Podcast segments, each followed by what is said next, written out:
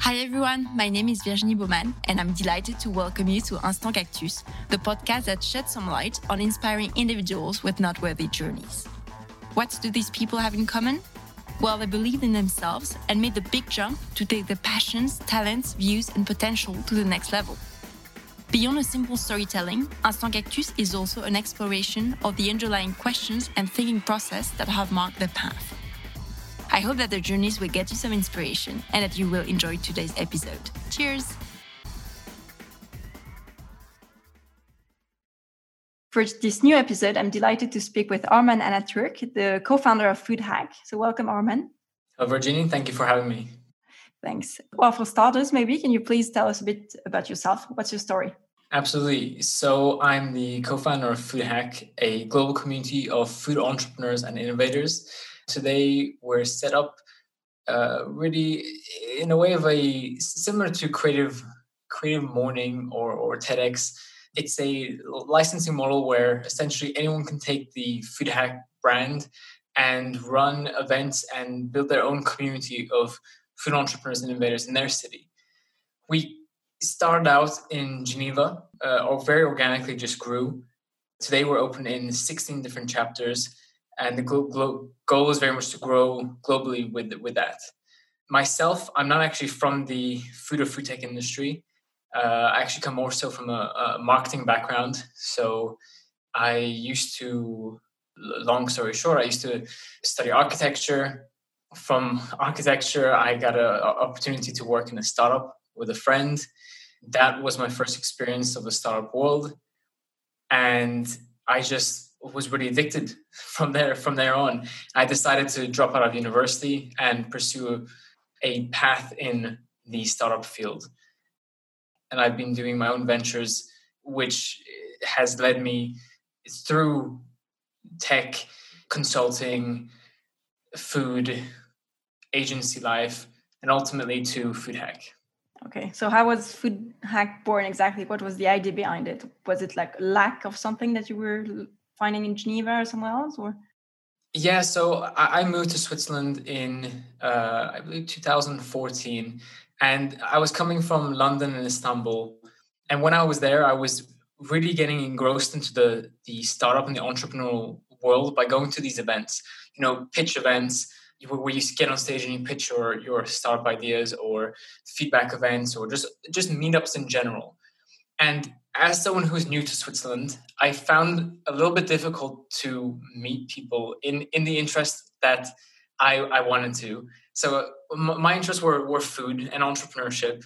And even though my, my, my wife is Swiss, I still found it difficult to meet people in my interest field. So we came up with this idea to launch a, uh, a hackathon, which really just came up with the idea of food hack. And that was it. That was the first event that we had. Food hack, uh, tackling food waste and food, um, the reduction of food waste and the reduction of food emissions. Uh, we had about 300 people apply to come to that event, and we filtered it down to 660. And I think for us, that was proof enough that there was enough interest in the local area for dedicated food and food tech events. And since then, it's just spiraled and, and grown. Food Hack really started out as this hackathon. Since then, we we changed the format. We felt the hackathon format wasn't working, so we shifted it really to a meetup format. Every meetup in person, the in person meetups follow a similar format. Three speakers typically come to the event. Usually, they're founders or experts in the industry. They talk about how they've grown their business or something that they can really share which is uh, of value to the audience you know marketing for cpg brands or finding investment or you know growth hacking or, or something along those lines. And then we always invite everyone to bring food and drinks and that's really great opportunity to discover new products. So whether it's a new plant-based brand whether it's a new uh, cpg startup working on healthy nutritious products and then at the end, there's always a 30 second pitch where everyone from a startup looking for a co-founder to an investor looking for uh, startups to find out about their fund or a service provider looking to you know find uh, clients to work with can come up on stage and just do a 30 second pitch. In some events we have five people who who do a 30 second pitch. In zurich we typically have 50 people who do a 30 second pitch. Because it's great to see. And those are the formats that we normally do for events. Because of COVID, we've obviously shifted and we've, we've gone all virtual and we've let the ambassadors do sort of their own formats. And we've seen different formats work online and offline. But in a normal year, we would do the meetups, we would do a summit, so a large event where we bring everyone together for, you know, uh, have high level speakers come from all across the world. Last last year we had people coming from Israel, people coming from the US, from the UK, people obviously from Switzerland, Germany. And then uh, we have an investor and startup event where we get top VCs and family offices uh, into the room and we get startups to come and pitch pitch to them. And for those events, do I have to be a member of Food Hack to attend or do I have to pay something? Is there a fee?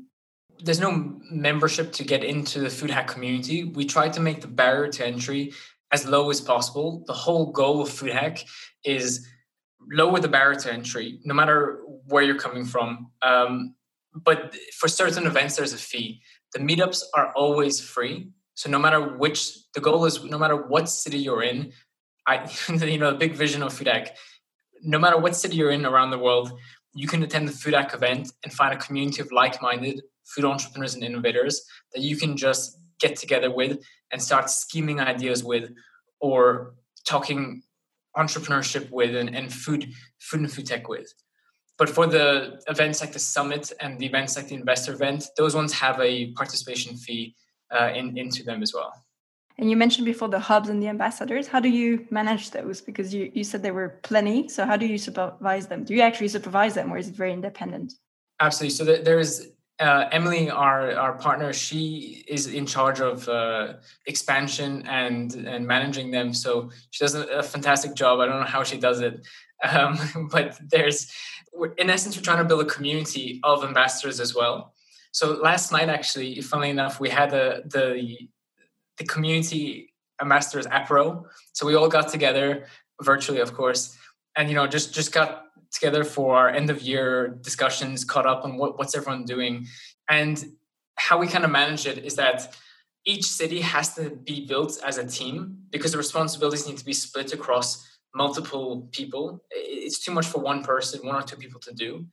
And then each of these teams commit a certain amount of time per week, per month in order to do certain things, you know, whether it's running the Instagram, running the event, finding speakers, whatever activities that it takes to, to be an ambassador. And we liaise with them over Slack, over email, whatever channels of communication that they find best. But it's typically over over Slack and WhatsApp.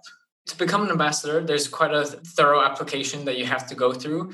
So not everyone gets through the selection process. Just because the time commitment is is you know relatively it's a bit of a time commitment so we have to make sure they fit the values of food hack. We have to make sure that they they're available enough and that they fit the the brand values as in they're friendly they're welcoming they're doing this for the for the greater good of the the community and they understand that it's, it's for pushing a better food system you know and then matches the same values that that food hack has. Once they're into the food hack chapter they get the license uh, to run the events in their their city and communicate under the Food Hack brand. And then we give them the guidebook. The guidebook is pretty thorough. And then in the future, what we'd love to do, um, if any of them are, are going to listen to this, we'd love to send them some more fun material that they can have for in-person events. Obviously, right now everything's virtual. But some cool things that have happened recently are we just had we opened up in Vancouver recently, and the Vancouver ambassadors they decided to organize a meetup in seven days time. So it was a very short time. I've never seen that before. But they pulled it off. Natasha the ambassador there she went house by house to everyone who got on tickets. And she had prepared the thematic of the event was on, on chocolate. So she had prepared a box of chocolates from the speakers who were presenting that time and went to each one of the uh, attendees houses and pre- hand delivered a box of chocolates the evening before the, the presentation started. And I just think that's like a, a massive commitment. And uh, it was really nice, nice to hear that the event was a success. So I was curious because you mentioned before that most of the events are actually free to to attend, and you also provide a lot of free content. I saw that on your on your website, also through mailings and and so on, social media. So I was actually wondering how do you operate in terms of business model because that's amazing to actually provide everything free, but I'm guessing you have to pay yourself. So how does that work? Absolutely. So FoodHack is in two facets really it's events and media so the other side is you know like you mentioned we do a lot of content and we have the newsletter we have the online blog and then we have a premium subscription service called FoodHack Plus on FoodHack Plus that's where we sort of gather the insights that we're seeing across these different hubs across these different cities and distilling it down into what we think are the white spaces in the market. What are the trends that we think are going to be emerging in the next few months or the next years that we think investors and startups can potentially jump on? You know, last week we were talking about private labeling. Next week, well, this week we're actually deep diving into, you know, the corporate sector and how much of what they're talking about is, is greenwashing or how much are they talking about is is re- real action. So we try to take large amounts of information that people like me don't typically like to, to, to read and distill it down to easy to digest reports so that people can take action. The way I always picture it is actionable and affordable insights because we don't want to make the price point too high and we just want to make it accessible to everyone. So that's one part of our, our model is the, the FoodHack Plus. Then another part is the newsletter advertising. So because we now have amassed, you know, 5,000 subscribers, this global community of food entrepreneurs in these different cities and like around 10,000 users on our on our discovery board service providers and accelerators they, want to reach these users and subscribers so different people want to advertise there. And then the last thing is is events. So the sponsorship on the virtual events sponsorship at the physical events and when our physical events are running obviously we're selling tickets to to attend to these ones. Okay. And speaking of uh, free content and actually media, also the creator of podcast, uh, which is called Secret Sauce. I love the title. Um, so you speak about, uh, you speak actually with entrepreneurs and innovators from the food industry. So why actually develop a podcast? You didn't have enough of other channels. You wanted to expand a bit. What was the vision behind it? You know, th- there was no plan there. Uh, I would I would say that when Corona hits, uh, we were an events focused business and we just had to shift very quickly. Our purpose of FoodHack was to highlight entrepreneurs and innovators. And the moment meetups weren't possible, we just thought, what could we do? One of the tactics we came up with was a podcast. We're already having interesting conversations with entrepreneurs over the over the phone, over Zoom calls. Why not just hit record and and upload them?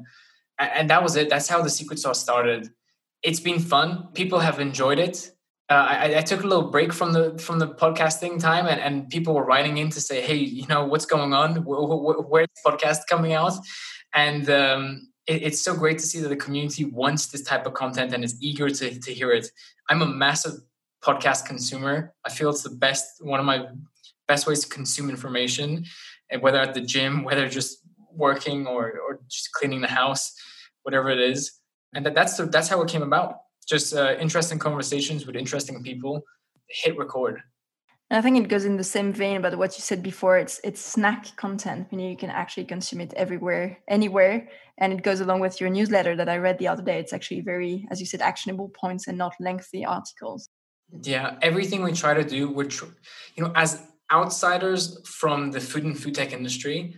I didn't come from the industry. My my co-founder didn't come from the industry, and so we're trying to make make it as easy as possible for outsiders to get in. And in order to do that, we need to constantly think um, how can we make this information more digestible? And that's why our newsletters and our content and our podcast are like that. Where we're not trying to position it in a way where we're we're the experts or we're the you know the thought leaders. We're just trying to ask the questions or present information in a way that hey you know this is what's going on this is why you should know about it here's the information in here's why it's important and if you want to read more here's where you can find out about it and highlight the people who you should be following uh, it's not always us. It's not always us who has the answers. A lot of the time, I don't know what's the deep dive information, and I have to point out. I had an interesting conversation with someone on the last secret sauce, and he he said that he's never the smartest person in the room. He just sees himself as a router. He, he points him, you know, if anyone comes with him to him with a question, he just points them to the right person, whether it's an investor, an advisor, a, accelerator, and that's very much how I see myself and how FoodHack sees, sees itself, both from the media angle to the ambassadors. We're just trying to help people get into this industry and point them to the right direction so they can further their business. Yeah, so being, let's say, like a facilitator or something in the middle. Yeah. Exactly. And linked to that, I actually wanted to ask you what is, in your opinion, the secret of creating a strong community? Because you definitely have, in, in very few years, built a very strong community. What's your secret sauce? I, I think it's being genuine with why you're building a community. So we had the luxury of not having to monetize our community from day one. One thing that's worth mentioning is we have an agency on the side where we work with clients um, on, on communication. So clients within the food, science, and academia field, and really helping them better communicate um, through through marketing and, and communication. And so because of that, we haven't had to think of monetizing every aspect of the community. And I, I think that's allowed us to approach food hack in a very organic and genuine way rather than, you know, putting ads, you know, memberships, everything everywhere. So I know that's that in business sense, that's that's a terrible advice, you know, but in building a community, it, it's worked for us. And and having a general a genuine interest in that I'm always curious to know what people are doing. And I think everyone who works at food hack and who, who we hired is the same. Everyone loves to, you know, whether it's Cami, my co-founder, Emily, Steph, who we just hired for community uh, for the ambassadors, we're all hungry to know what people are working on and how we can help them. And so, who you hire into your team is extremely important to make sure that they match the same values that you originally set out to do with your company. Same thing for the ambassadors and the local and the chapters that we have. Make sure that they match the values. And if they don't, be quick to act and be quick to change because if the representation of your brand goes wrong in one city or through one person within your team, that's your community falling apart and that's your brand falling apart. You know, that, that's the risk with expanding our license and expanding the brand as we grow. And that's why we do it quite carefully. And then, you know, we're not in 50 cities today, we're in 16, even though we have, you know, well over 100 applications for cities. We have to take it carefully because at the end of the day, it's it's a value driven community. And I'm guessing if it's broken at some point, it's very difficult to rebuild and to rebuild trust as well because it's uh, exactly. Yeah. And did you have any, I don't know, no goes in terms of uh, building community that maybe you wanted to share? Some past mistakes or things that you had to change? Yeah, I, I think I'll double back to your question. So, in, in, terms of building community, you know, put put out something valuable out there. So, if, find the niche that you're interested in, put out something valuable out there, whether it's a newsletter. You know, start off with a landing page in a newsletter, drip that out through a the social channels that you find most where your community is in, whether that's Reddit, Twitter, LinkedIn, Facebook. Reach your audience, engage with them. It's super easy to, to reach your audience today. Comment back on the questions that they're asking you or the post that they're saying. And you slowly you start with 10 people, 100 people, 1,000 people. You very, very quickly build up that audience. Build organically on the side of what, whatever you're doing. Start a podcast on the back of that community that you're you're doing. It's a great way. Everyone's always willing to jump on your podcast. You just need to send them an email and then send them a follow-up email and send them a follow, follow-up email because everyone's busy. That's it. You, you've now got a small community running in a niche that you're interested in and that other people are interested in. That's a community built. What's a no-go? Don't build a community without having a set of values i, I think even if it's just a very minimum, just know why you're building that community. You don't have to stick to it, but just tell yourself what this community is and isn't.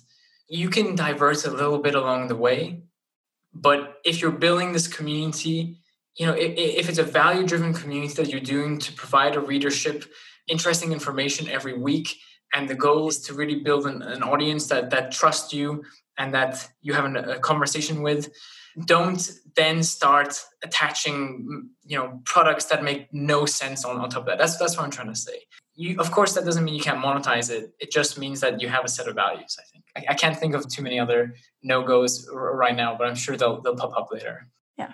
And i think two questions related to that maybe that we need to think when we have a community is what would make people keen on joining and what would make them leave as well you know what would be make them reluctant to stay actually. And i think that's a very good point what you said relating to adding products that make no sense because maybe for you it makes sense but for your audience it doesn't make sense. It's not aligned with the vision that they initially signed up for.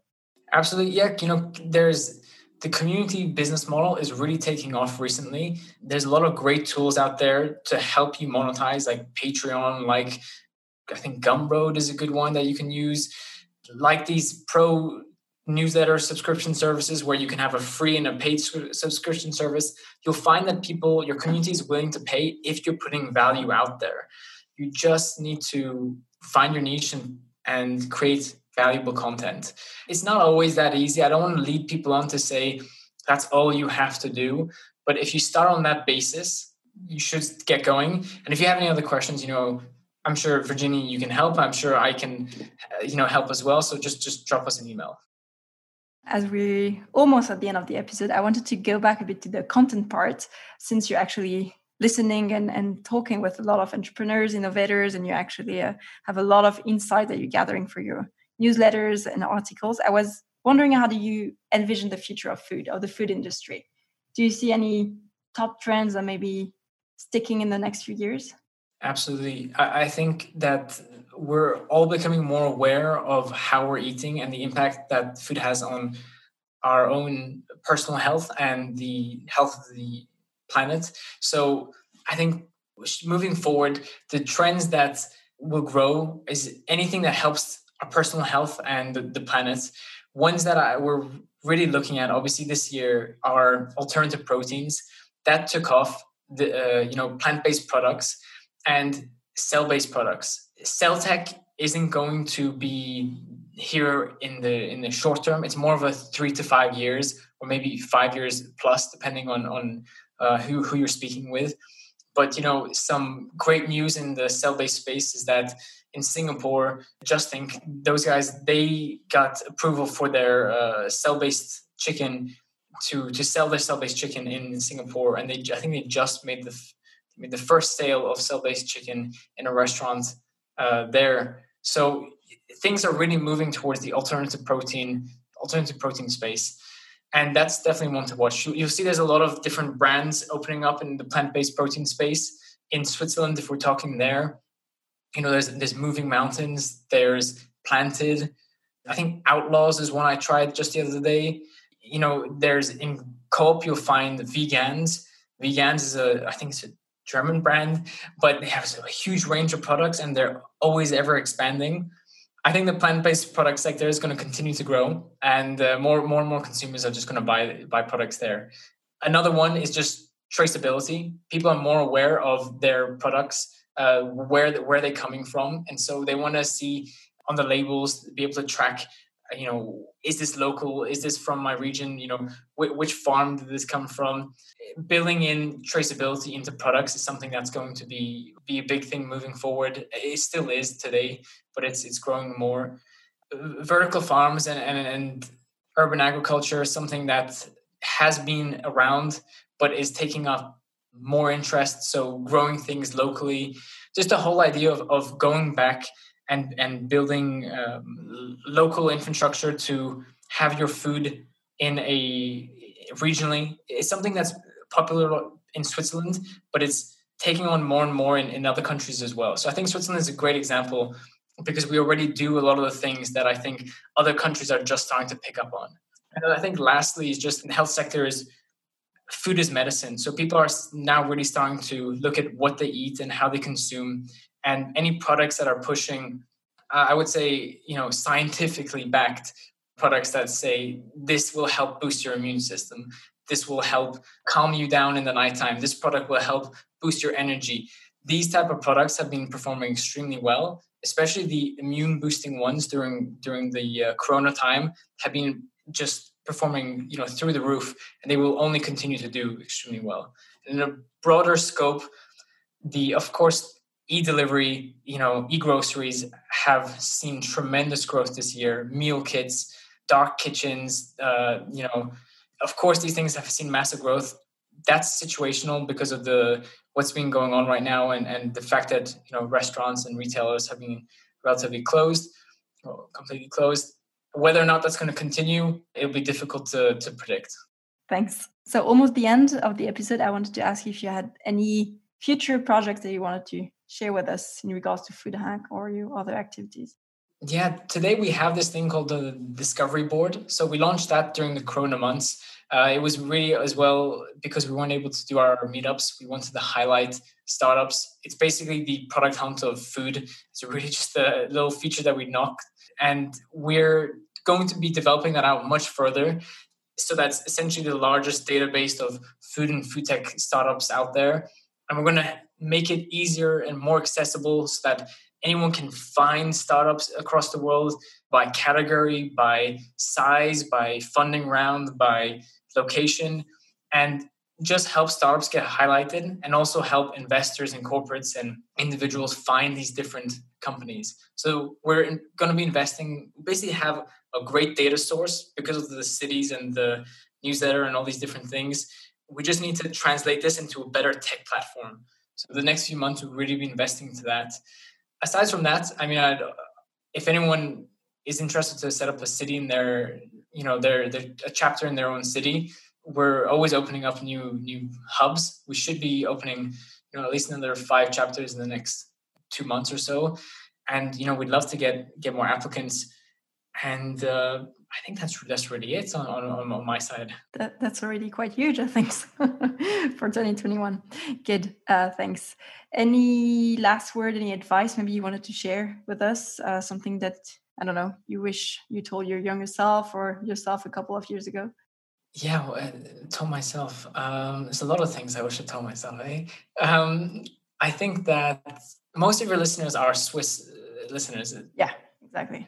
So uh, we should take more risks here in Switzerland to launch more startups. And that doesn't mean you have to quit your job and start a venture. Maybe start on the side.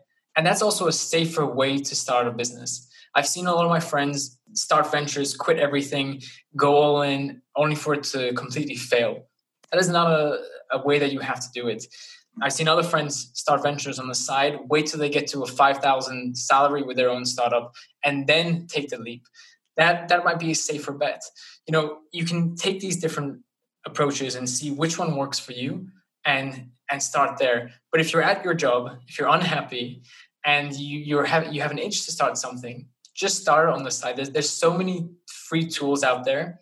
I just posted a list of all the tools that we use. You know, our website is built on Webflow by using Zapier. We use, you know, all these little tools that, that help make our business run that essentially any entrepreneur can launch a business, a, a side hustle, which is what Food Hack started out as, and get something out there to the world.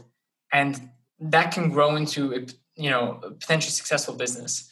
So start there, start find a niche, launch something small. If it picks up, potentially pursue it. But you don't have to go all in from day one. Yeah, totally agreed. Go for it. Thank you, Arman. Thanks for having me. It was a, it was a pleasure. This brings us to the end of this episode. I hope you enjoyed it. You can follow the podcast and discover the references from today's interview on instantcactus.com as well as on social media. A big thank you for listening and stay tuned for the next episode.